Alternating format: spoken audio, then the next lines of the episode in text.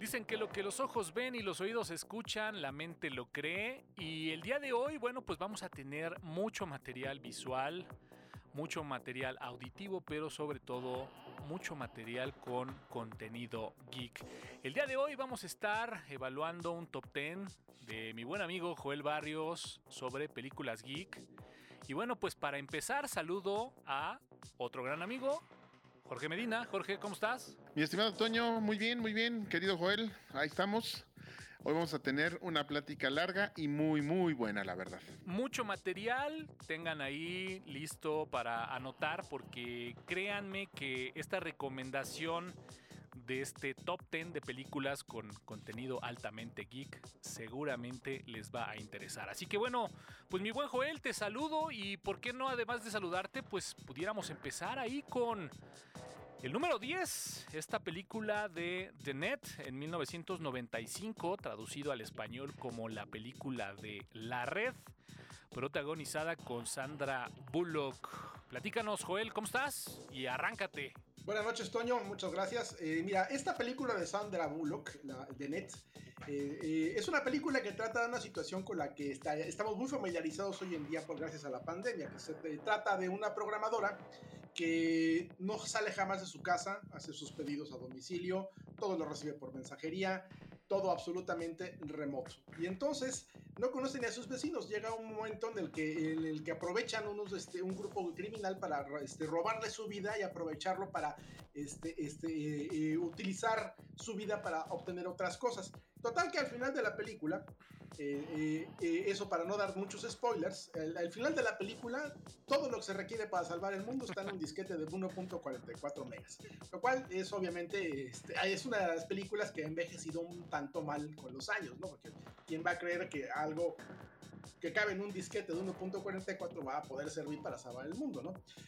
Ese sería básicamente el resumen de la película. Es, es, muy buena película en realidad. Sandra Bullock se ve, está en sus mejores años. ¿Qué más se puede decir? Sí, la verdad es que esa época de los noventas, mediados de los noventas, pues bueno, Sandra Bullock era un ícono, ¿no? De la artista femenina de moda y bueno, pues salía en cualquier cantidad de películas.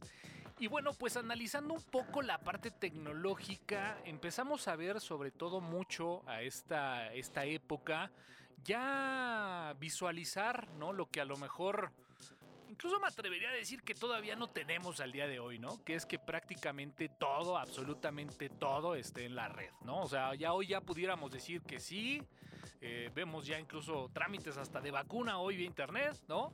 Pero bueno, en esa época, pues la verdad es de que todavía era difícil visualizarlo.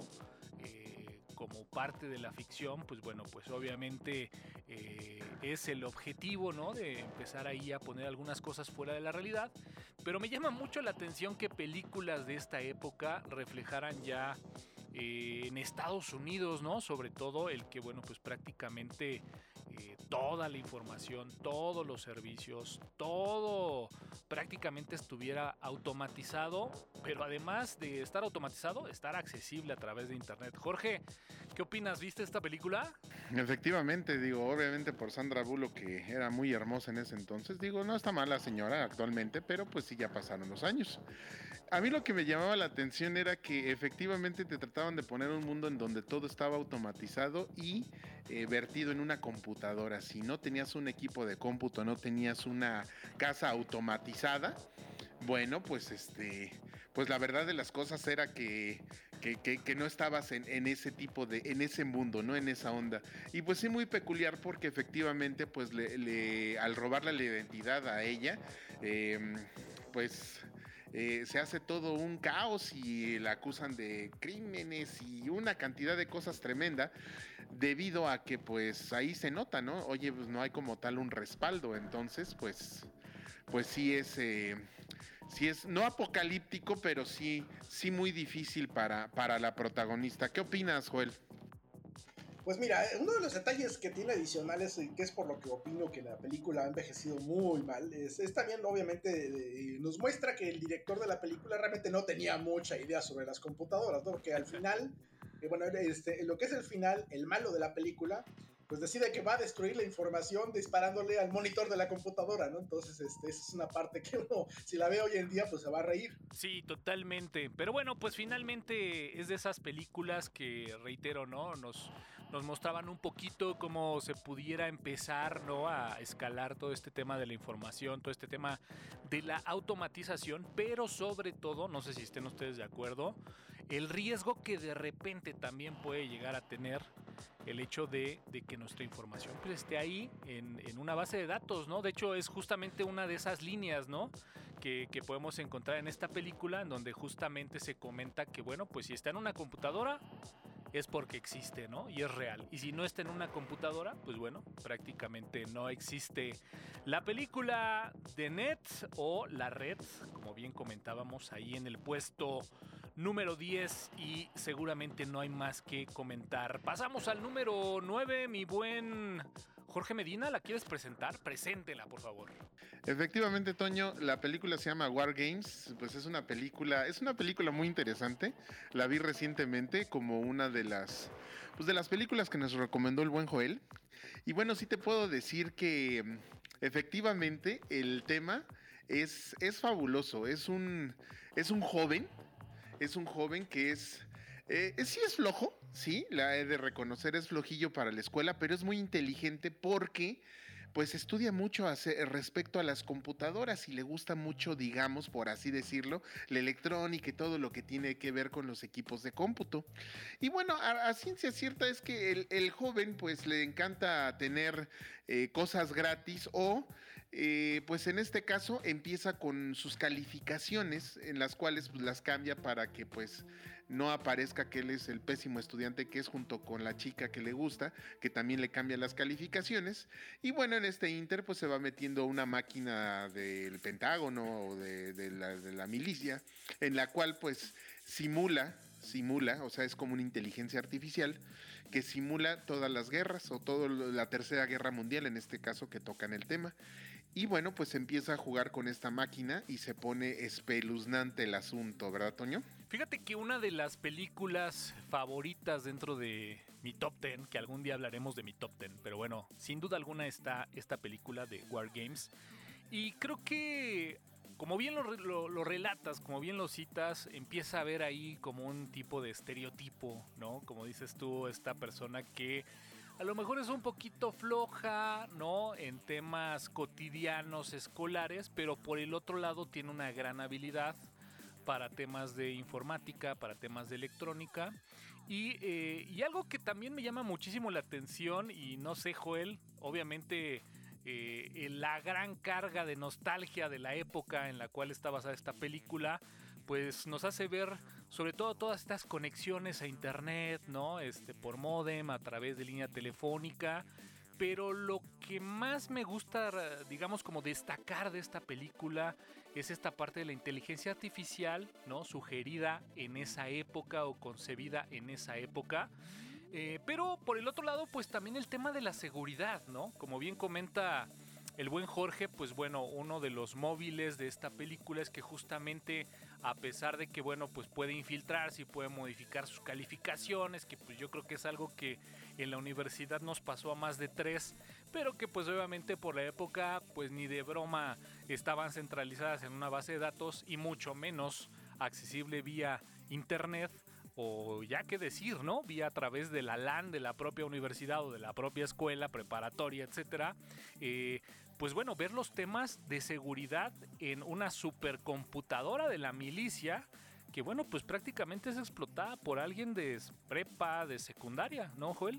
Sí, es una película que llama la atención por eso, sobre todo por, este, por los aspectos de... Creo que es la primera película, en realidad, este, que toca el aspecto de seguridad informática porque es, es, la primera donde se habla realmente de, alguien que, que, se mete a un lugar al que no tiene realmente permitido el acceso, pero lo consigue hacer, ¿no? Sí, totalmente. La verdad es de que, pues bueno, con una gran carga de nostalgia, una buena historia y bueno, pues con la ficción justamente atacando estos dos puntos, la inteligencia artificial y bueno, pues ya la seguridad informática. Vayamos por allá a la posición número 8, Joel. Esta la, puedo debatir un poquito, sin embargo, bueno, pues está ahí. Y pues preséntala, Odisea del Espacio 2001. Pues bastante geek, ¿no? Geek, nerd. Ah, tengo mis dudas, Joel. Defiéndela, por favor. Ok, yo defiendo mi, postura de esta película en este lugar por, una razón muy importante y es HAL, la computadora de, la nave donde, están viajando. Eh, básicamente, eh, HAL se volvió el meme o el estereotipo de la inteligencia artificial maligna. Entonces, realmente es la razón por la cual la puse en, la lista, es que realmente esa es la trascendencia. Fue la primera película que toca este, un tema de manera un poco más seria el tema de una inteligencia artificial que se sale de control. Sí, sí, sí. Digo, al final de cuentas, eh, algo que me comentaba justamente Joel, porque pues bueno, seguramente una vez que lleguemos a la posición número uno, eh, pues más de dos dirán, bueno, pues faltó esta, faltó esta otra, pero bueno, pues eh, digamos la, la, dirección que de alguna forma Joel trató de, de darle a esta lista, pues es justamente eso, ¿no? Que fueran como que películas con contenido geek, pero bueno, pues que el tema de las computadoras estuviera ahí muy presente. Jorge, Odisea del Espacio 2001. Híjole, es que mira, tengo sentimientos encontrados porque efectivamente hay ahí pues computadoras y se habla de una inteligencia artificial y más encontrados porque la música es una joya de esta película. O sea, además de eso, eh, esta película en su, en su introducción en la, en, la, en la música también es muy buena y bueno, ahora sí que no sé ustedes, pero pues yo también me fijo en lo que es el soundtrack y pues, híjole, sí, sí considero que sea geek. Lo siento, Toño. No, pues está bien, está bien. Yo, yo, yo quiero ser muy franco y quiero comentar ahí algo a lo mejor un poquito off topic, pero seguramente en algún momento hará un poquito de clic, ¿no? Yo recuerdo mucho esta película de Odisea del Espacio, pero desafortunadamente antes de verla, pues yo ya había sido altamente influenciado por toda esta saga de Star Wars. Si bien esta película es pues prácticamente ahí en paralelo o un poco antes que, desde mi punto de vista, si no mal me fallan los números, antes de por lo menos de Star Wars. Eh, el problema que yo tenía, mi Joel, es que pues bueno, yo cuando veía alguna referencia de eh, Odisea del Espacio, pues bueno, siempre pensaba que a lo mejor me iba a encontrar con una película del tipo de Star Wars, pero bueno, pues finalmente es algo completamente distinto, un concepto totalmente diferente, pero bueno, pues este pues yo la dejo ahí un poquito de lado, pero bueno, pues eh, finalmente, como bien comentas, eh, esta connotación de la inteligencia artificial negativa, eh, pues vaya, no lo había visto y, me llama la atención y, y, la compro. Y claro que sí. Bueno, pues de ahí, del número 8, pasemos al número 7 y no sé por qué, pero bueno, pues creo que aquí vamos a hacer una escala un poquito más larga. Ghost in the Shell de 1995 que bueno, pues justamente cuando estábamos preparando, eh, digamos como que el topic de este podcast, eh, pues vaya, estos dos señores eh, se la saben de todas, todas, una gran cantidad de versiones. Joel, empecemos, por favor, como me, como me empezaron a mí a, involucrar con esta, pues vaya, gran historia. Esta película de Ghost in the Shell fue básicamente eh, eh, fue un hito en, lo que es la historia de la animación y la historia de, las películas de, este, de ciencia ficción. ¿Por qué? Porque es una película que, este, trata acerca de un futuro, un futuro, este, un futuro en el cual la gente ya no utiliza computadoras estrictamente como tal para, para poderse conectar a internet o poder hacer sus cosas, sino lo que hacen es que ya llevan circuitos integrados en la nuca que se conectan al cerebro y con eso hacen ellos sus comunicaciones y básicamente tú eres la computadora, ¿no? En este caso. también estamos hablando de, de, de, una película que eh, fue, fue un hito en, en la historia del cine porque de ahí se inspiraron muchísimas otras películas más adelante, incluyendo este de Matrix, y, otras películas en general de ciencia ficción relacionadas con esto, precisamente por, por, por el tema que toca. O sea, eh, no solamente todo, eh, habla de una historia con un thriller, sino también eh, toca aspectos filosóficos muy, muy importantes, porque llega un punto en el cual uno se pone a pensar, bueno, es que el malo de la película es una inteligencia artificial y la heroína empieza a dudar si realmente ella es una inteligencia artificial o es una humana. Cosa que, por ejemplo, ya empezamos a ver en algunas eh, otras historias, a lo mejor más recientes, pero algo que me llama muchísimo la atención es que justamente hablas de, eh, digamos, como una sociedad moderna, ¿no? Una sociedad ya más allá en el tiempo. Y habrá que decirlo, eh, ahorita seguramente hablarán, ¿no? De las diferentes variantes, las versiones que hay. Incluso ya pudiéramos empezar a hablar de que, bueno, pues esta, esta película, ¿no? Animada, Ghost in the Shell, de 1995, disponible ahí en Netflix. Eh, pues bueno, hablaban de que había por ahí otra versión. Esta digamos que es como que la película con una animación muy a los estilos de los 90. eh, que bueno, pues para los que somos amantes de esa época, pues la verdad es de que se agradece muchísimo la, la animación, la música. Pero bueno, no puede haber una gran película con esa parte visual, con esa parte auditiva, si no hay una buena historia, ¿no, Jorge? Correcto, Toño, y sobre todo que pues la protagonista se supone que es eh, un eh, entre androide no y sí avanzado y están investigando a otro que es esa inteligencia artificial.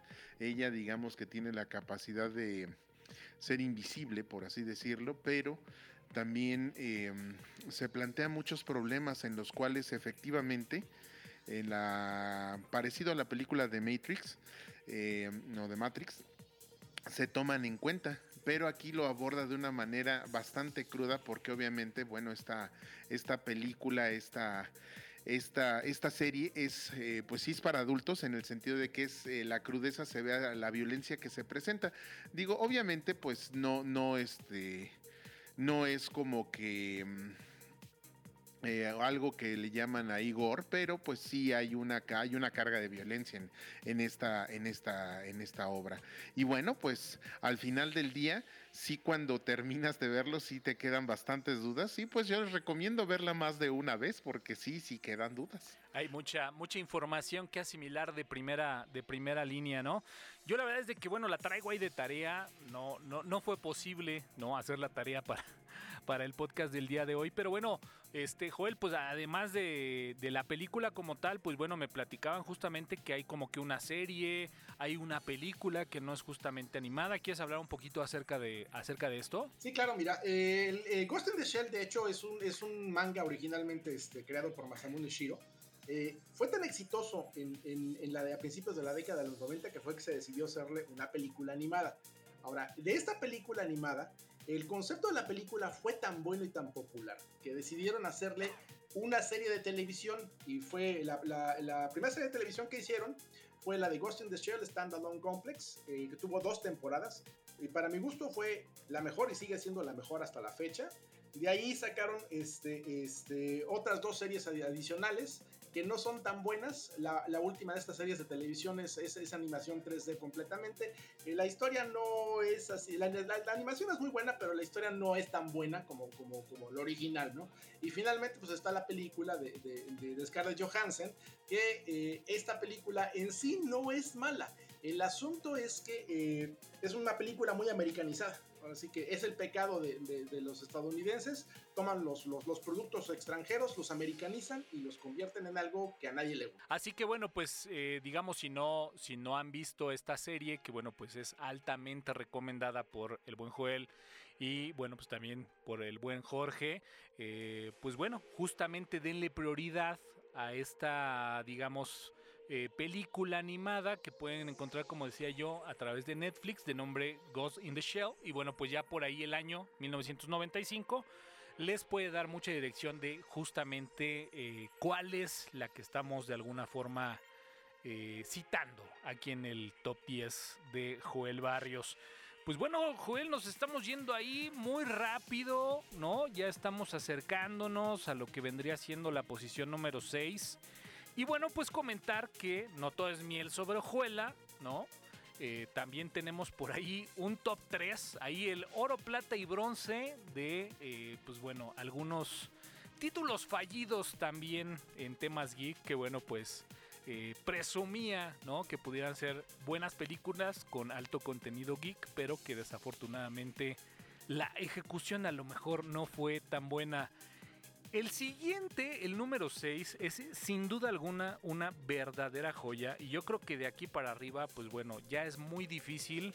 El diferenciador ya prácticamente es mínimo y ya es muy de gustos. Pero bueno, creo que todas son excelentes películas Número 6, mi buen Jorge, ¿quieres mencionar algo acerca de Takedown? Ahí salida aproximadamente el año 2000. Sí, mi estimado Toño, fíjate que esta película pues está la de Hackers 2, por así decirlo, o sí, el Takedown es pues la captura de Kevin Mitnick, que pues es un hacker muy famoso dado que pues él empezó desde los 16 años y se metió pues así como en cierta película a pues la seguridad y la red de su escuela nada más para ver.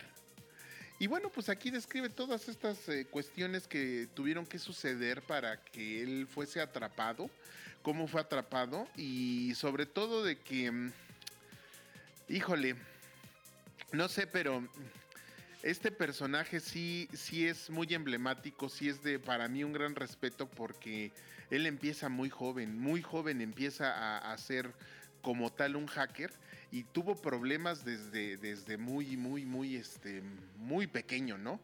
Eh, ya antes de este arresto grande ya tuvo tres o cuatro previos y bueno, pues em, eh, respeto mucho al personaje. Digo, obviamente, pues lo que hace, pues eh, es infringir la ley y como tal, pues no, no es respetable. ¿O no, mi querido Joel? Pues sí, así es. De hecho, finalmente se, trata de, una persona que cometió actos, este, actos criminales, ¿no? Pero este, eh, lo más interesante de la película, este, que, es la razón por la cual la coloqué en este lugar, este, en lugar de ponerla, por ejemplo, en el 10 o en el 8 o en el, o en el 7, esta película en general, eh, Kevin Mitnick, eh, algo que destaca es que él jamás utilizó un password cracker, o sea, jamás él descifró contraseñas utilizando herramientas. Él utilizó algo muy inteligente y que nadie este, eh, se ha puesto a pensar, o que nadie pensaría en una película de hackers.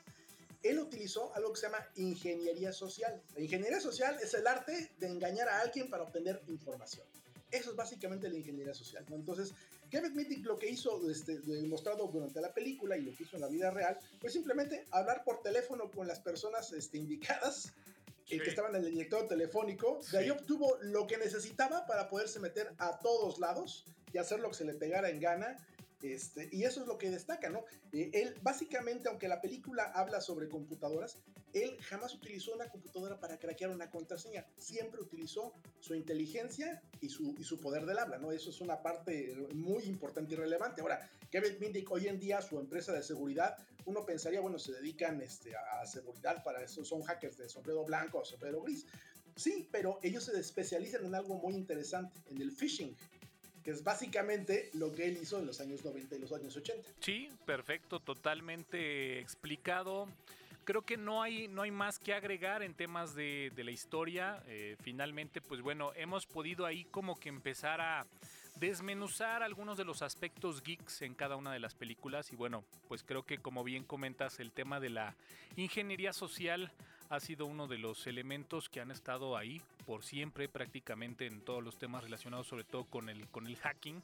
Y bueno, pues la verdad es de que eh, aquí se pone en manifiesto y a su máxima potencia, eh, que bueno, pues como bien comentas, una de las principales armas que el señor Kevin Mitnick utilizó en aquella época.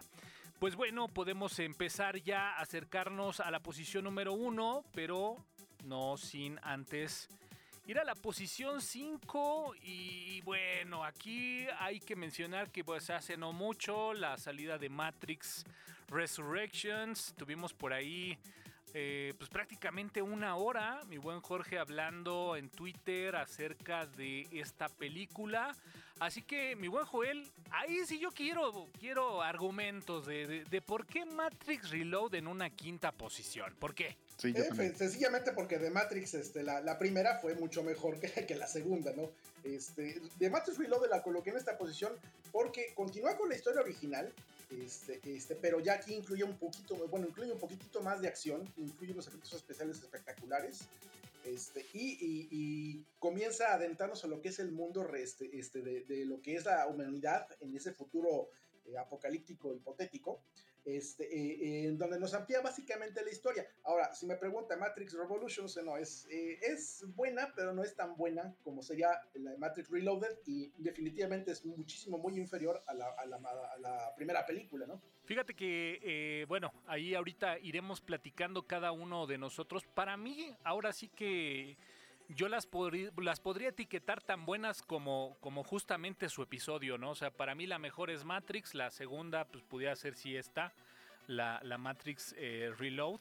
Y, Matrix Revolutions, pues bueno, ya lleva como que otra connotación. Películas que, bueno, pues al final de cuentas eh, tienen un lenguaje muy técnico.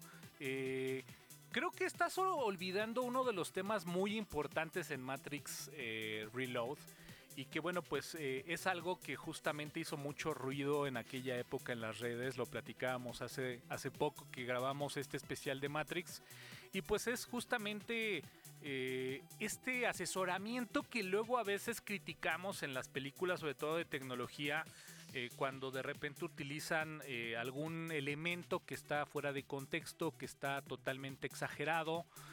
Hay películas que van más adelante en donde, bueno, pues justamente hablaremos de ello.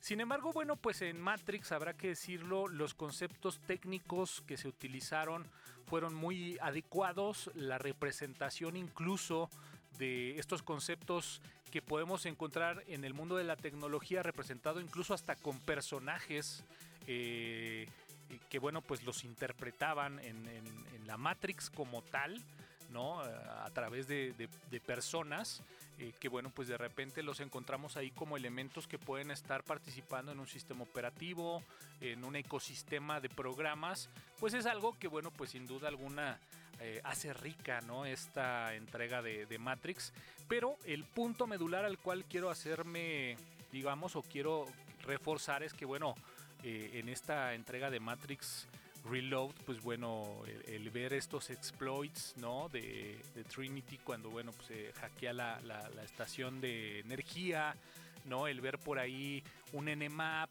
pues bueno, a la gente que conocemos un poquito de esto, pues vaya que nos llamaba mucho la atención después de ver películas con algunos conceptos totalmente eh, estereotipados o totalmente exagerados a algo que ya iba un poquito más acorde a la realidad, pues bueno, es algo que, eh, pues vaya, enamoraba. Jorge. Efectivamente, Toño, enamoraba sobre todo porque pues ya no era dispararle a un monitor, ya no era este hacer cosas que venían en un solo disquete, o sea, ya era una situación en la cual sí es un mundo muy, muy diferente. Y bueno, a atención particular, pues eh, es ese, digamos, por así decirlo, final en el cual dices, bueno, pues en teoría ya se terminó, ya se acabó y este, y pues a lo mejor vivieron relativamente felices por siempre, no sé, ¿cómo ven? Sí, definitivamente. Acompañado con esto, Joel, pues bueno, hay que, hay que mencionar que, bueno, pues eh, estas entregas, ¿no? De algunos episodios ahí animados eh, previo a estas, digamos, secuelas de la primera película, pues también son dignas, ¿no? De, mencionarse ahí un poco en esta lista, ¿no? Sí, efectivamente, de Animatrix, que fue lo, que salió casi en paralelo, bueno, de hecho salió en paralelo con Reloaded y con Revolutions de Animatrix, eh, yo creo que destacan principalmente Renacimiento 1 y parte 1 y parte 2, porque ahí te tocan el tema nuevamente de la inteligencia artificial, de, cómo es que la sociedad se vuelve floja y utiliza básicamente como obreros a todos, este, los, utiliza robots como obreros, este, y esto eh, se convierte en un problema en el cual este, eh, se, este, la los robots básicamente este, empiezan a, rebelarse, empiezan a, hacer este, este, revoluciones y la humanidad termina por este, tratar de exterminarlos. Los sobrevivientes se van a una ciudad, hacen este, su propia ciudad ahí, su propia cultura, son exitosos este, crean este, este, dispositivos tecnológicos avanzados, hacen negocio con todo el mundo, excepto con, obviamente con, con, quienes este, no, no, no, están muy de acuerdo con, que ellos este, este, sean quienes estén este, teniendo éxito.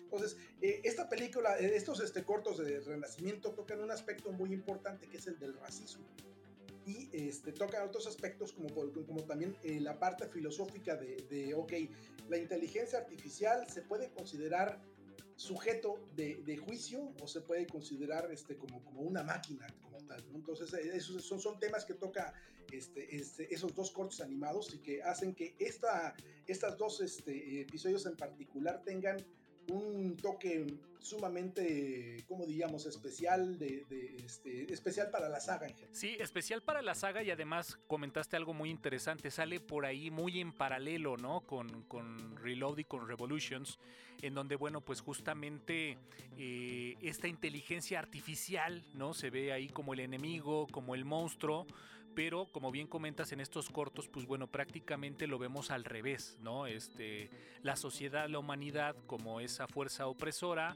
versus, bueno, pues estas máquinas que a lo mejor ante ese inicio de esa inteligencia artificial pudieran ser, eh, pues vaya, un difícil expresarlo como dices, ¿no? A lo mejor no, no desde el punto de vista de una persona, porque pues finalmente eran máquinas, ¿no?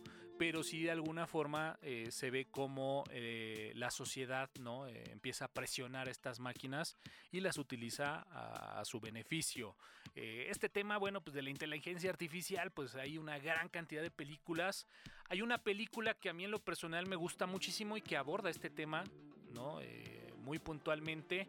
y es esta película de nombre Yo Robot, que bueno, pues no está obviamente incluida aquí porque no tiene a lo mejor esa connotación. Es más, yo tampoco lo hubiera puesto, pero es una de las películas que me gusta mucho porque justamente eh, te hace pensar, te hace reflexionar, eh, pues vaya, en esta, digamos, bipolaridad entre el servicio, la inteligencia artificial y como bien comentas, ¿no, Joel? Hasta dónde en un momento dado, pues bueno, puede, puede considerarse como inteligencia artificial algo bueno, algo malo. Vaya, ahí el, juicio queda para el debate y para pues platicarse algo. A lo mejor en algún momento dado platicaremos algo de inteligencia artificial. Jorge, ¿algo que agregar acerca de Matrix Reload o entramos directamente a Matrix? Pues solo que agregar efectivamente esto, la inteligencia artificial como la denominan, pues eh, al adquirir una conciencia, como en varias otras películas se hacen y que se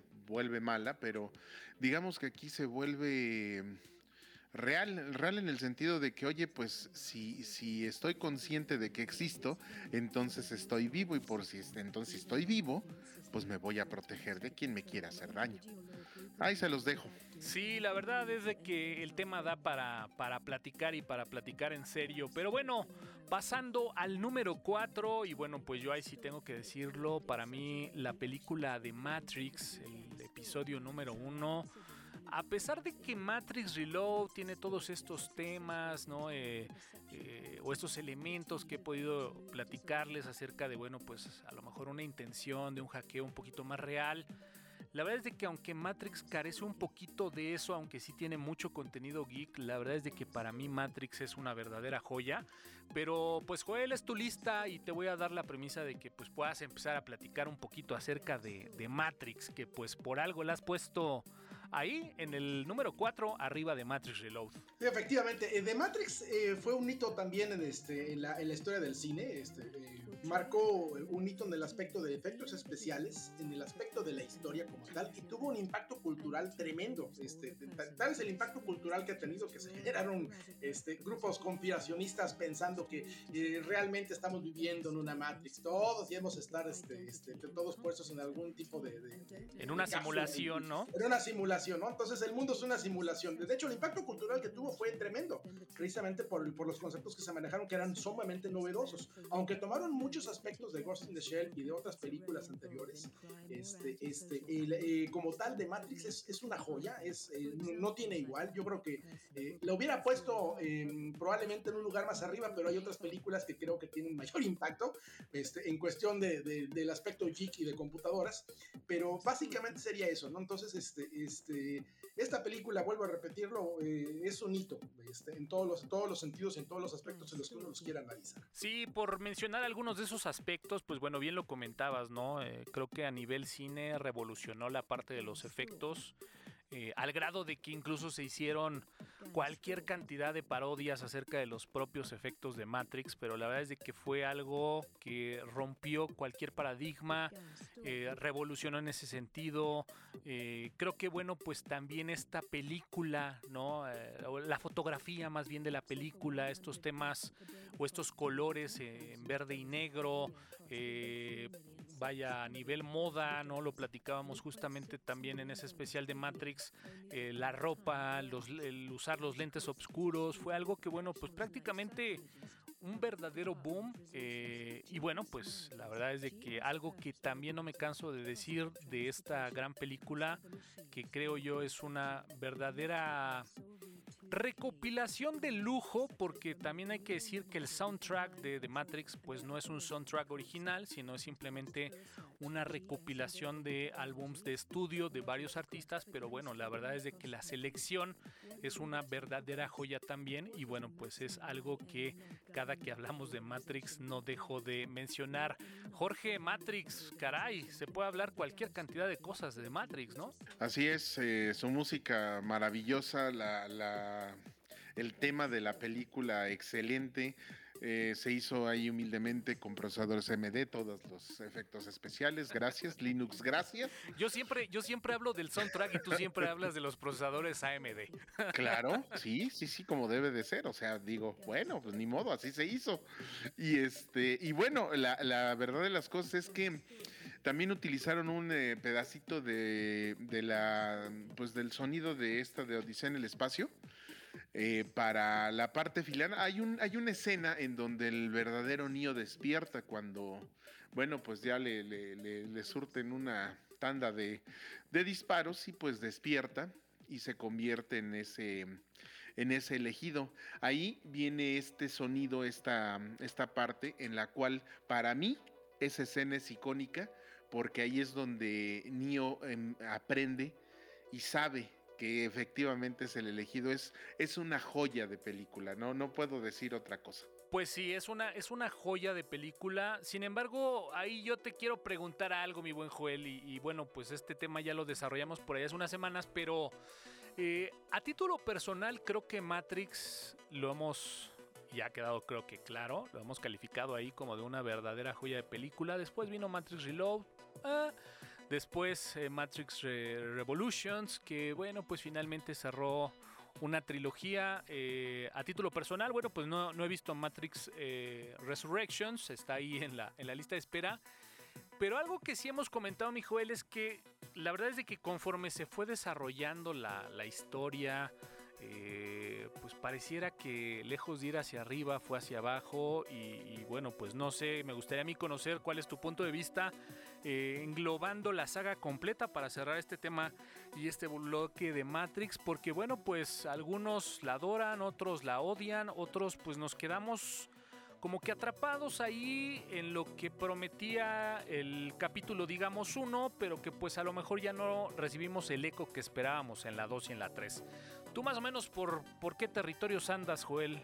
Pues mira, yo soy de la opinión que debió haberse quedado simplemente con la primera película y dejarlo así. okay. Ahora, de Matrix Reloaded y Revolutions fueron, así, nacieron exclusivamente por, por motivos este, financieros, ¿no? Warner dijo, hágame otra película, si no quieren participar ustedes en ella, entonces yo me encargo y hago yo secuela de esto, este, y tomo su trabajo y hago, etcétera, ¿no? Entonces, este, creo que son dos secuelas, eh, no son malas en realidad, no son malas, eh, pero creo que eh, eran do, dos secuelas que realmente nadie había pedido, ¿no? Yo, yo me inclino más por, bueno, hubieran este, hecho simplemente Animatrix este, para darnos este, una introducción de una qué idea. fue lo que pasó anteriormente, darnos una idea y tratar sí. de entender este, este, realmente la película como tal. Que eh, cuando tú miras de Matrix, tienes una, una, concepción en la cual tú dices, ok, eh, los malos son las inteligencias artificiales, ¿no? Uh -huh. Pero ves, eh, pero ves Animatrix y te das cuenta que realmente, sí. pues, la, la, la maldad y, este, y, lo bueno y lo malo realmente no existe, ¿no? Eso depende de la percepción de donde estés este, tú observando porque por, un lado, para las, este, para las máquinas y la inteligencia artificial, los malos son los humanos. Sí, y, y, y viceversa, ¿no? Entonces, este, este, esos aspectos son, son, son, son, son este, para considerarse. Ahora, yo creo que no debió haber continuado con, con Reload, debieron haber dejado la historia hasta ahí, la quisieron ampliar, bueno, ya la ampliaron, ya ni modo, ya que la hacemos. Y, y lo que es Matrix Resurrections, creo que es una secuela que nadie pidió. No es mala película, yo ya la vi, este, pero este, yo creo que debieron haberlo dejado hasta ahí y punto, ¿no? Ya esa es una tendencia de Hollywood de, tratar de tomar las ideas pasadas para tratar de sacarle jugo hasta las piedras, ¿no? Sacarle sangre hasta las piedras para ver cómo pueden este, este, comercializar este, este, las franquicias de nuevo. Sí, es una realidad que como dice, ¿no? Cuando una fórmula funciona hay que, hay que explotarla. Pues coincido, coincido totalmente contigo, creo que esa connotación era, era bastante interesante. Incluso por ahí hay una película que justamente maneja estos mismos tintes, ¿no? Y es la película de Avatar, ¿no? Que en un momento dado a la mitad de la película prácticamente estás odiando a la raza humana, ¿no? Eh, y, bueno, pues cuando menos te das cuenta, pues tú perteneces a ese grupo, ¿no? Es un poquito lo que eh, ayudaba y aportaba, ¿no? A la historia todos estos cortos de Animatrix, pero bueno, pues finalmente, como bien dices, la, la historia tomó otro camino y pues bueno, fue una, una lástima ver cómo, cómo se devaluaban personajes icónicos como Morpheus en un capítulo 2 en donde pues bueno te das cuenta que ese, ese, esa persona que es un líder, es un guía, pues bueno, prácticamente nadie creía en él. Pero bueno. Se le iba a encorrer al señor. Es correcto. Pero bueno, pues prácticamente con esto cerramos el bloque de Matrix y nos acercamos ahí ya prácticamente eh, a las últimas posiciones y bueno, pues esta película, pues vaya, eh, no podía quedar en otra posición más que ahí, cerca de Matrix. Y bueno, pues estamos hablando de la película de Tron, pero señores, la versión 1982, Joel. Claro que sí. De hecho, esa película yo creo que fue, este, eh, tuvo el impacto cultural suficiente para que la, gente se interesara en las computadoras, que en aquel entonces, realmente hablamos de 1982, pues mira, eh, Apple comenzaba a, meter este, sus, computadoras en, las casas de, las personas, ¿no? Pero realmente no, no tenía tanta popularidad porque la gente no le veía practicidad, tampoco le, le daba mucho interés, pero Tron, Tron lo cambió todo. Hay mucha gente de mi generación y, probablemente de, la tuya, bueno, de la mía más bien, y este, no, no, no, creo que de la tuya no, porque tú eres un poco más joven, pero de mi generación, te puedo apostar que más de la mitad decidieron estudiar este, este, eh, eh, alguna carrera de, de, Algo de, tecnologías de la información o afín, específicamente por haber visto esa película. Fíjate, fíjate que tienes toda la razón. Yo eh, te quiero comentar, tengo un primo que es un poco más grande de mi edad, probablemente a lo mejor eh, muy de tu generación. Y como bien comentas, ¿no? Eh, yo esta película la vi muy por él, ¿no? Muy porque él, él la acercó a mí, pues obviamente yo estaba muy, muy pequeño. Eh, pero bueno, también hay que decirlo, los efectos que muestra Tron para el año que estamos hablando, ¿no? Que prácticamente es el año 1982. La verdad es que también con las limitantes, con los recursos, pero era algo que también no se había visto, Jorge. Efectivamente, Toño, yo esta película la vi no una vez, la vi como tres veces. Sí, claro. La primera vez yo la vi a los cinco años, yo recuerdo que le decía a mi papá, mira papá, un juego en la tele. ¡Wow! Y, era, y mi papá pues no le entendía una fregada y yo menos, ¿no? Pero, pero ya después, años después, ya que estudié la carrera afina informática, la vuelvo a ver y entonces ahí es donde vienen todas estas propiedades que bien dice Joel, que ahí te hablan de un superusuario, de un usuario, de que si tengo el permiso, si no tengo el permiso, si puedo borrar o no, y ahí te empiezan a platicar en base a esto, porque déjenme les digo que sentarse a ver esta, esta primera parte de Tron, pues sí es sentarte un rato, porque es una película de un poquito más de dos horas.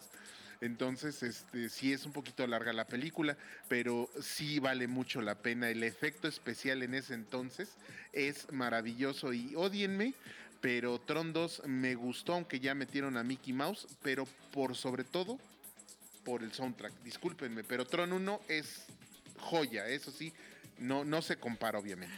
Oye, y además es, es, chistoso porque, no sé, los años 80 nos entregó cualquier cantidad de películas de aventura en donde justamente los personajes, pues bueno, como que eh, está el caso de Tron, están películas en donde, pues bueno, se, internaban, ¿no? En, en, videojuegos, ¿no? En máquinas de videojuegos de estas de arcade, o sea, vaya, la influencia de esta película desató cualquier cantidad de variantes. Pero la pregunta obligada, Joel, ¿Y qué opinas de la versión más reciente de, Tron? ¿Te gustó? ¿No te gustó? Pues mira, eh, tengo sentimientos encontrados porque es parte de la saga y había que ver la continuación, ¿no? Pero definitivamente la historia no es tan buena. Los efectos obviamente son espectaculares, ¿no? Pero la historia en sí tiene muchos este, agujeros argumentales, este, tiene algunas incongruencias que no, no me cuadran. Este, no es una historia tan buena, tan interesante. De hecho, la primera vez que la vi, me dormí. Entonces tuve que volver a verla después para, para ver, y, verla después de haberme tomado un café y estar bien relajado y bien despierto para no dormirme de nuevo, ¿no? Porque este, no, no, no es una película tan interesante. Vaya, sí. Eh, nuevamente, es aquí estamos hablando de, de, la tendencia de Hollywood de tomar franquicias sí, lo entiendo, y tratar de sacarle sangre a las piedras, ¿no? Aquí es, sí. aquí es obvio ese intento, o sea, trataron de sacarle, este, este capitalizar este, con la franquicia de, de, de, de Tron no le salió tan bien porque de hecho fue un fracaso en taquilla la película. Uh -huh. este, este, y la historia en sí no es tan mala. Pero hay muchísimas mejores historias y sin gastarle tanto dinero en efectos especiales. No, y por ejemplo, es una realidad, no sé si estés de acuerdo conmigo, pero justamente la. Eh, pudiéramos decir que incluso la, la historia eh, de los ochentas si bien es una historia diferente, eh, pues vaya, tampoco es como que la trama más sencilla de llevar, ¿no? O sea, sí tiene una connotación totalmente geek, ¿no? Eh, y que bueno, pues finalmente para quienes somos amantes de este mundo, pues obviamente nos resulta muy interesante, pero reitero, creo que no es una película tan, tan fácil de llevar. Sin embargo, pues bueno, ya la versión actual, eh, como bien dices, ¿no? Ya más estereotipada a los estándares de Hollywood, pues bueno, como que intentan dar, ¿no? O complacer a ese eh, doble público, ese público clavado geek versus ese público que a lo mejor, pues bueno, está buscando ver una película de fin de semana sin la necesidad de clavarse tanto en el tema y de repente ahí es en donde encontramos esos huecos, esos vacíos que bueno, pues ya no nos llenan tanto. Pero bueno, eh, vaya, por supuesto que tenía que estar ahí en lo más alto, Tron 1982. Y de ahí, pues si les parece, pasamos a esta, pues vaya, también película, eh, pues bueno, ahí eh, lanzada a finales de 1999, esta película de nombre Piratas de Silicon Valley, que bueno, pues la verdad es de que para quien se quiere, digamos, en una hora aventarse toda la historia sin tener que leer mucho, de verdad que es una verdadera biblioteca de lo que se pudo vivir prácticamente a mediados de los 90 y finales de los años 2000. Jorge, Los Piratas de Silicon Valley, ¿te gusta? ¿La viste? Eh, pues eh, yo la vi en algún momento, digo, este, la vi hace ya mucho tiempo.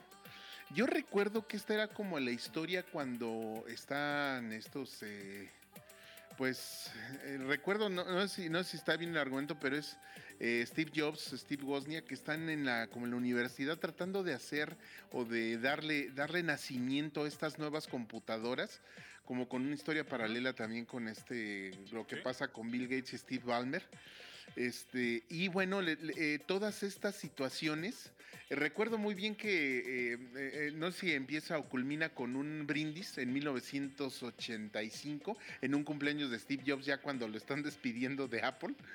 Y bueno, pues es básicamente toda esta historia acerca de, cómo pasan de las, pues literalmente tarjetas perforadas, por así decirlo, y los equipos de cómputo enormes a, esta, a esta computadora que ya, ya, pues ya puede estar en casa y que vino a revolucionar, pues como quieras o no vino a revolucionar, pues la forma en cómo, en cómo la gente eh, utilizaba estos dispositivos. Definitivamente yo no he visto una saga del 2007, del 2014, pero sí encontramos por ahí eh, varios documentales, incluso por ahí hay algunos que no entró en la lista, como lo es eh, este, este documental ¿no? de, de código Linux.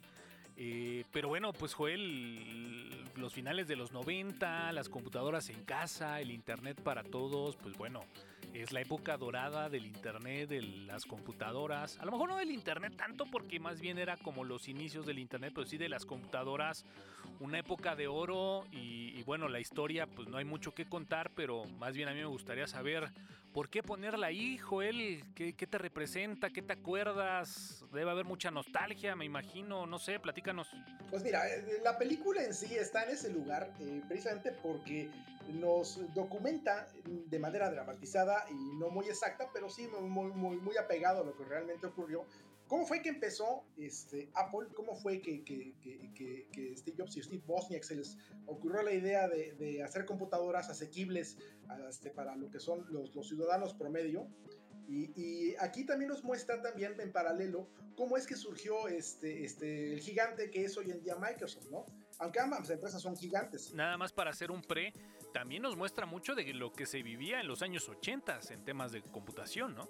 No, inclusive desde los años 70, porque la, la, de hecho la película inicia en los años 70, cuando este, eh, ellos están dedicados, este, los dos Steves, este, este, Wozniak y, Jobs, están dedicados básicamente a vender unos silbatitos este, para poder hacer llamadas telefónicas gratuitas en los servicios telefónicos de, los teléfonos públicos de Estados Unidos.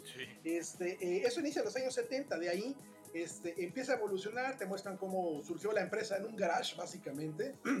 También te muestra la evolución de, cómo fue que Steve Jobs se convirtió en el despiadado empresario que fue antes de morir. Este, te muestran también cómo fue, este, este, cómo fue que se, inició la relación con Microsoft, de dónde surgió la interfaz gráfica, que básicamente Apple se la robó a Xerox y después Microsoft se la robó a Apple. Ah. y por la famosa frase de los verdaderos, los verdaderos este, artistas roban. Sí, los, los exactamente. Sí, es, un impacto que tiene cultural, ¿no? Digo, este, este también tuvo un impacto cultural este, importante. Ahora, eh, los aspectos importantes por los cuales este, los pues, obviamente porque es el, inicio de las dos empresas informáticas, de las dos empresas este, de tecnologías de información, yo creo que de las dos más importantes que hay en el mundo, si no es que las dos más importantes. Bueno, creo que son, sí, podríamos tomar a Google, pero hablamos del top 10 de empresas de tecnologías de información, esos dos están en esa lista, ¿no? Y fue el cómo surgieron, qué relación tenían, este, este, cómo fue que triunfaron, qué hicieron para llegar arriba, y ya vimos que lo que hicieron no fue muy honesto, ¿no? Por un lado, Steve Jobs trataba a sus empleados con, con la punta del pie, y Microsoft se dedicaba básicamente a, este, a, a robar o bien eh, si no puedo competir, te compro, ¿no? Entonces, este, este, ese tipo de, de, cuestiones son las que también te revelan la película, ¿no? Yo creo que esta película en particular debería de verla cualquier persona que, este, que, que esté interesada en tecnologías de la información para que se den una idea de cómo surgieron las empresas, cómo surgieron los empresarios, ¿no? Porque realmente, por ejemplo, en el caso de Steve Jobs, se le maneja y se le promociona como un genio de la, de la computación, ¿no? Y realmente no fue un genio, fue un empresario fabuloso, despiadado, pero fue un empresario fabuloso, ¿no? El realmente el genio de la computación, el genio era realmente Steve Wozniak. y es el que... no ha recibido realmente el mérito que hay, él no ha recibido el mérito que se merece realmente. El primer trabajo que, que, que hicieron bueno este, Steve Jobs cobró, este, creo que 10 mil dólares y le dio 1.500 a Steve Wozniak. Exactamente, totalmente de acuerdo. Sí, definitivamente es una, una gran recomendación. Esta, digamos, pues sí, mini, miniserie, mini película. Ahí Los Piratas de Silicon Valley de 1999. Una gran cantidad de películas acerca de Steve Jobs. Pero bueno, como bien comentas, eh, creo que la narrativa, la forma, la progresión en cómo está de alguna forma estructurada esta película, pues bueno, vaya que vale mucho la pena. Y bueno, pues de ahí nos tenemos que ir al número 2, a la odiada por unos, amada por otros, la película de hackers, pero bueno, también va a ser muy interesante que nos platiques por qué en el número 2, pero bueno, Siguiendo esa misma mecánica, mi buen Jorge, Hackers, ¿te gustó esa película? ¿La amas? ¿La odias? ¿De, que, de qué bando estás? No, esa película para mí es hermosa, o sea, esa película es buenísima porque ahí te, pues, eh, te relatan ciertas, ciertas este, cuestiones al principio de la película de hackers famosos y se supone que el hacker famoso es el, el, este, el protagonista Johnny Lee Miller y bueno, pues está ahí, conoce ahí a Angelina Jolie y a otro grupo de, muchachos que se dedican a eso. Uno es experto en, en, este, ¿cómo se llama? En ingeniería social y otro es muy bueno en electrónica y, tiene nombres como ácido quemado y, y este y realmente realmente me parece acid burn porque sí, ácido quemado. lo, lo, devalúas demasiado en español mi Jorge. Acid burn acid burn sí. Entonces eh, lo que me parece maravilloso es que, eh, pues, sí se ve muy noventera porque están así en la, en la escuela y qué onda, buena onda y todo. Oye, ¿qué, este, ¿qué tipo de arquitectura te gusta? ¿Cis o, o Risk? No, Risk es la onda. Exacto, hermano, es la onda. No, no, no. Es para mí una joya esta película, sobre todo porque sí es súper, súper, súper geek. Y pues eh, a mí me pareció maravilloso el, el ver cómo los barcos se hacían para un lado para otro. ¿Cómo ves, mi Toño? Sí, la verdad es de que eh, es una película que, bueno, a título personal, eh, no puedo negar que, que, me gusta, ¿no? La verdad es que sí me gusta mucho.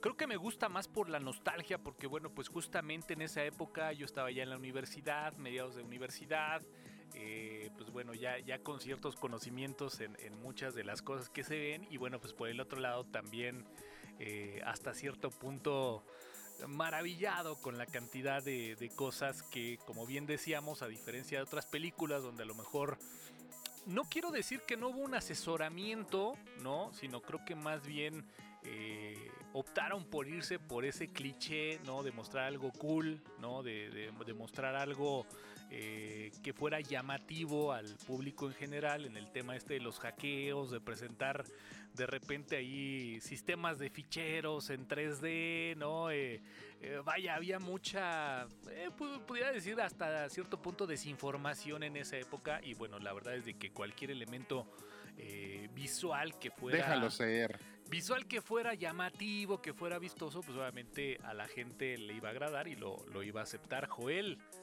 hackers, amada, odiada, con nostalgia, ¿tú cómo andas? Lo voy a resumir a dos palabras del por qué está en el segundo lugar. Angelina. Ok, las dos palabras son Angelina Jolie. Ok, me faltó, me faltó. Es correcto, es correcto. Sí. Amén. Sí, definitivamente fue una de las primeras películas, ¿no? De, chica. Y bueno, pues la verdad hay que decirlo. Es, pues Joel lo ha resumido en dos palabras. No tengo, no tengo más que decir. Y por el otro lado, pues justamente comentar que sin duda alguna de esta lista, ¿no? Al menos hasta la posición número 2 que llevamos, creo que eh, la película de Hackers y de Matrix, al menos en temas de soundtrack, sin duda alguna son de mis favoritas. La verdad es de que el soundtrack de la película de Hackers eh, también creo que tiene una muy buena mezcla y la verdad es de que la película sin la música que lo respalda, la verdad sería muy difícil de ver, ¿no, Jorge? Sí, no, la música es hermosísima, o sea, no hay nada más que decir al respecto de la música, el soundtrack es maravilloso y sí, sin la música, híjole. Eh, o sea, colocar piezas así como de música clásica, algo así, hubiera estado muy difícil en una escena donde pues acaban de hackear la, energía eléctrica de los edificios y acaban de escribir ahí en uno de los edificios o poner una carta o una cosa así, ¿no? Sí está, sí está difícil. Creo que esta parte visual también de, eh, pues bueno, eh, las interfaces, ¿no? Con estas happy face, la parte de los colores, esta pues digamos, cultura, ¿no? De los personajes, ¿no? Muy al estilo cyberpunk, alineado con mucha influencia incluso de los cómics, ¿no? Que justamente platicábamos por ahí en la posición número 7, ¿no? Con Ghost in the Shell. Pues bueno, como que trataba de ser, ¿no? Justamente esta mezcla que eh, pudiera darle como color a pues algo de repente tan complicado, tan tecnológico como pudiera ser una película de hackers. Perdón, hay una escena en la cual se supone que están haciendo el hackeo y es una joya, discúlpame, pero están dando vueltas y están pasando números y pantallas. Hombre, eso es genial. Eso, o por ejemplo, eh, también el tener ¿no? un teclado totalmente pintado sin ver las teclas. Yo la verdad es de que al día de hoy sí de repente tengo que voltear a ver el teclado, entonces pues bueno, ahí tiene dos, dos que tres joyitas. Pero bueno, pues la película de hackers, eh, Joel, eh, pensé que me ibas a dar un poquito más de argumentos, pero bueno, eh, tampoco puedo decir que estuvieron mal, ¿eh? No, de hecho, este, no hay mucho más que comentar, ya lo dijo todo Jorge, este, pero yo digo, yo vuelvo a montarme mi toro, realmente la razón principal es Angelina Jolie, no, este, no estaban sus mejores años, fue creo que fue su primera o segunda película. Sí, fue la 1 o la 2, sí. Exactamente, ¿no? Pero vaya, eh, es, hermosa la mujer, Raya. Entonces, este, esa película tenía que estar ahí. y fíjate que es hermosa, pero también hay que decirlo, tampoco es que salga con el mejor look, al menos de todos los que le hemos conocido a lo largo de su trayectoria. Pero bueno, pues este, este toque, como decía, de Cyberpunk, la verdad es de que raro, un poquito exótico, pero bueno, pues finalmente eh, esta película no será recordada por ser una de las primeras de Angelina Jolie, sin duda alguna. Muy bien, Joel. Pues cerremos este top 10, ¿no? Cerremos este top 10 con, pues vaya esta película que también la platicábamos a título personal. Desde mi punto de vista, creo que es una de, la más, de las más serias, ¿no? En, en temas geek, en temas eh, de hacking, en temas de eh, toda esta cultura que de alguna forma perseguimos. Y bueno, pues estamos hablando de la película de Antitrust, ahí en 2001, con una gran cantidad de cosas, pero bueno, quiero... Quiero repartir un poquito el juego porque pues sin duda alguna creo que es una película que al menos creo que los tres seguramente la estaríamos poniendo en el número uno. Joel, pues date, ya que no hablaste de hackers. bueno, mira, esta película eh, marca un hito en la historia del software libre. ¿Por qué? Porque es el debut cinematográfico de Linux en general. Es, eh, eh, vaya, es, el hito porque la primera vez que se ve en la historia este, este, Linux en, una pantalla grande. Este, la interfaz que se muestra es GNOME, en aquel entonces que era GNOME 1.4. Este, sale en un cuadro de, un segundo, sale Miguel de Casa. Este, y sobre todo toma, este, toca temas interesantes como por ejemplo lo que es el software libre, que lo, lo, presenta ante, ante, el mundo. Y además de todo, toca un tema interesante también que es el robo de código, ¿no? Que es este, este, la película de hecho trata sobre, sobre, sobre una empresa este, que es este, eh, análoga a Microsoft, que se dedica este, a, a, una aplicación que se llama Synapse que es para conectar todo el mundo y que todo el mundo pueda hablar, este, este, con, con, todo, bueno, que todo el mundo esté comunicado y tengas todo controlado, etc.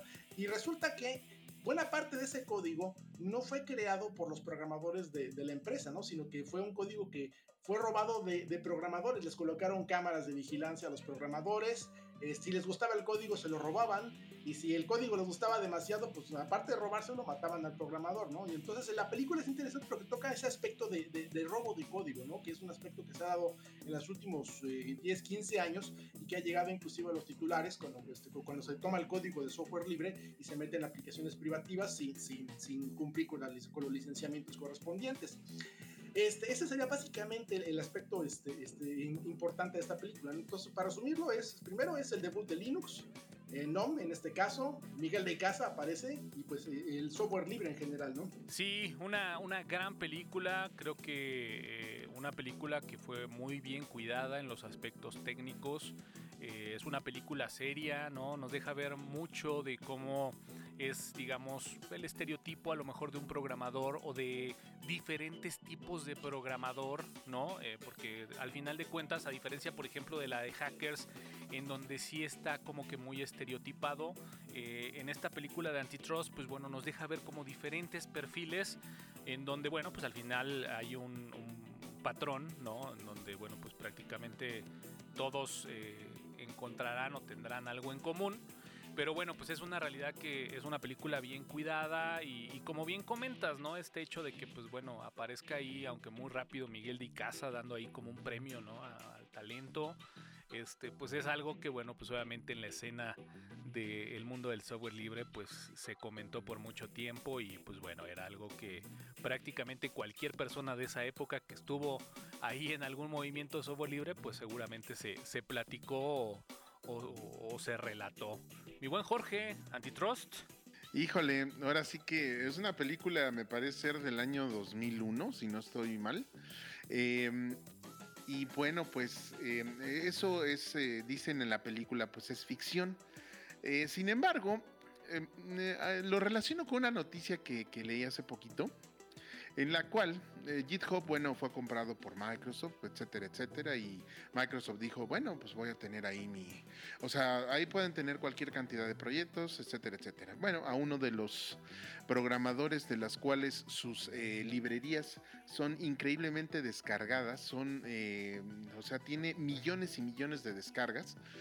Eh, para distintas, ahora sí que distintas, distintos medios, distintas aplicaciones, le ofrecen eh, poder pues trabajar con, eh, con, una empresa privada que, pues está afiliada a, Microsoft.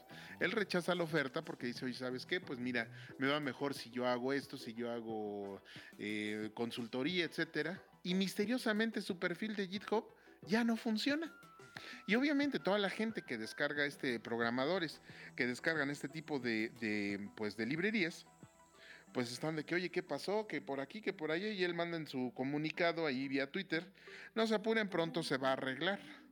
Porque seguramente este, algún error pasó, pero lo dijo en tono pues muy irónico, porque sí o sí la empresa grande, la empresa poderosa, pues le cierra las puertas porque pues Ay, pues no me había dado cuenta que se cerró. Usted perdone, caballero. Sería muy bueno que trabajara con las empresas que pues, están hablando, porque no se va a cerrar otra vez su perfil. Y bueno, pues una razón más para, para ver esta, esta película, ¿no? Sí, una excelente película que reitero, yo creo que los tres la, la pondríamos ahí en la posición número uno. Y bueno, pues Joel, con esto cerramos este top 10 que, que, nos ha sugerido. ¿Algo que quieras comentar como resumen de este top? Pues eh, no, en realidad, aunque yo podría agregar otro motivo más para ver esta película y se resume a tres palabras. Raquel Lee Cook. ok, ok, bueno, pues ahí está.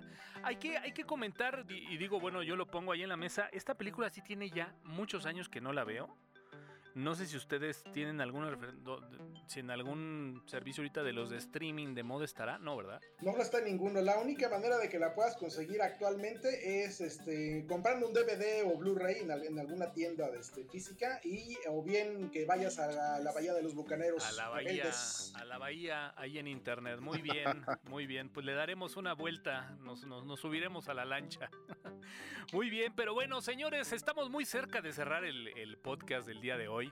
Pero eh, también teníamos por ahí eh, un premio a los primeros tres lugares, a las primeras, no a las primeras, más bien a las últimas pudieran ser, a esas películas que bueno, pues lo intentaron, pero fracasaron. Tenemos el oro y plata, así como el bronce para esas películas que pues verdaderamente fallaron. Y podemos empezar con la número 3, Warfish 2001. ¿Por qué?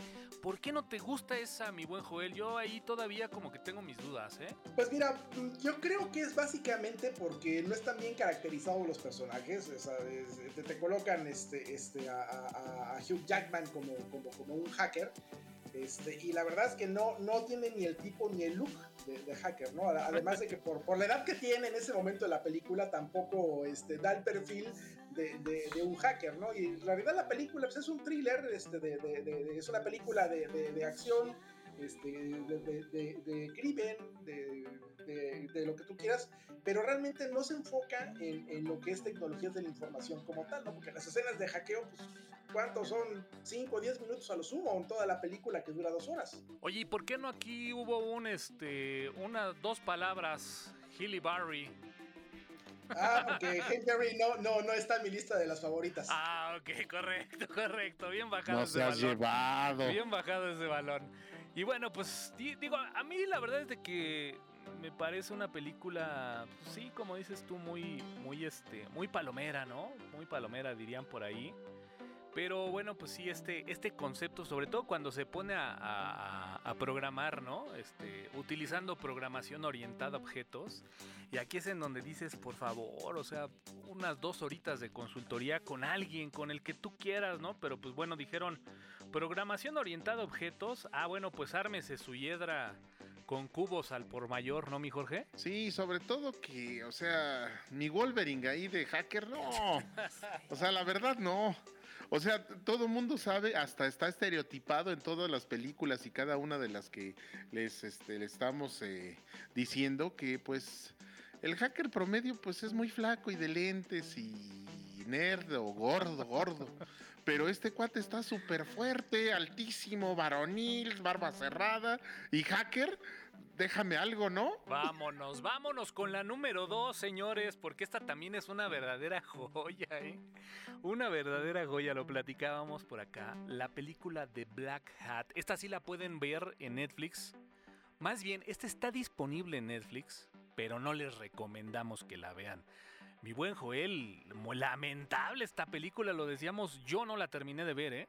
Mira, yo empecé a verla, como a la mitad me quedé dormido, porque la película de hecho es mala. Malísima. malísima. malísima. Mira, eh, la, la, la, película en sí, para empezar, el personaje que hace Chris Hemsworth este, no tiene tampoco el tipo de, de hacker, hacker, ni, de, sí. ni, de, ser alguien que se dedique a tecnologías de la información, ¿no? Es un chavo Oye. guapote, alto, musculoso, y, y, bueno, te, te, ponen una escena para justificar la musculatura, en sí, donde dicen, ah, es que estuvo en la cárcel estuvo y estuvo haciendo ejercicio todo el tiempo, ¿no?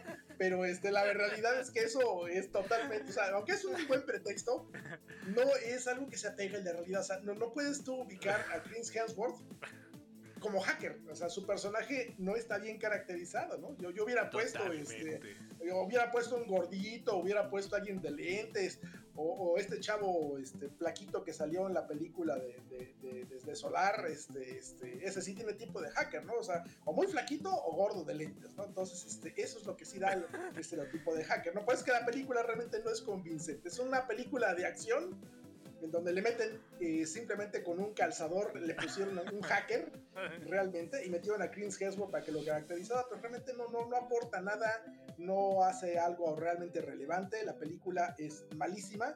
De hecho, este, este, se estrenó en Netflix precisamente porque después de la prueba de audiencia vieron que la película no tenía nada que ofrecer para, para las audiencias en los cines. Sí, no, tal cual es una película de, de balazos, ¿no? Eh, protagonizada por un hacker que muestra que es hacker como los primeros 15 minutos. Pero además, Jorge, o sea, tengo una gran cantidad de amigos en el ramo y, y bueno, pues ninguno le dedica más de dos horas al gimnasio bueno, ni diario. O sea, o sea, no, no existe ese personaje, es, es ficción totalmente. Sí, o sea, o sea, pusieron a Mitor, que es hermoso, es un dios del Olimpo, y luego me lo traen de hacker con las teclitas. O sea, ¿qué es eso?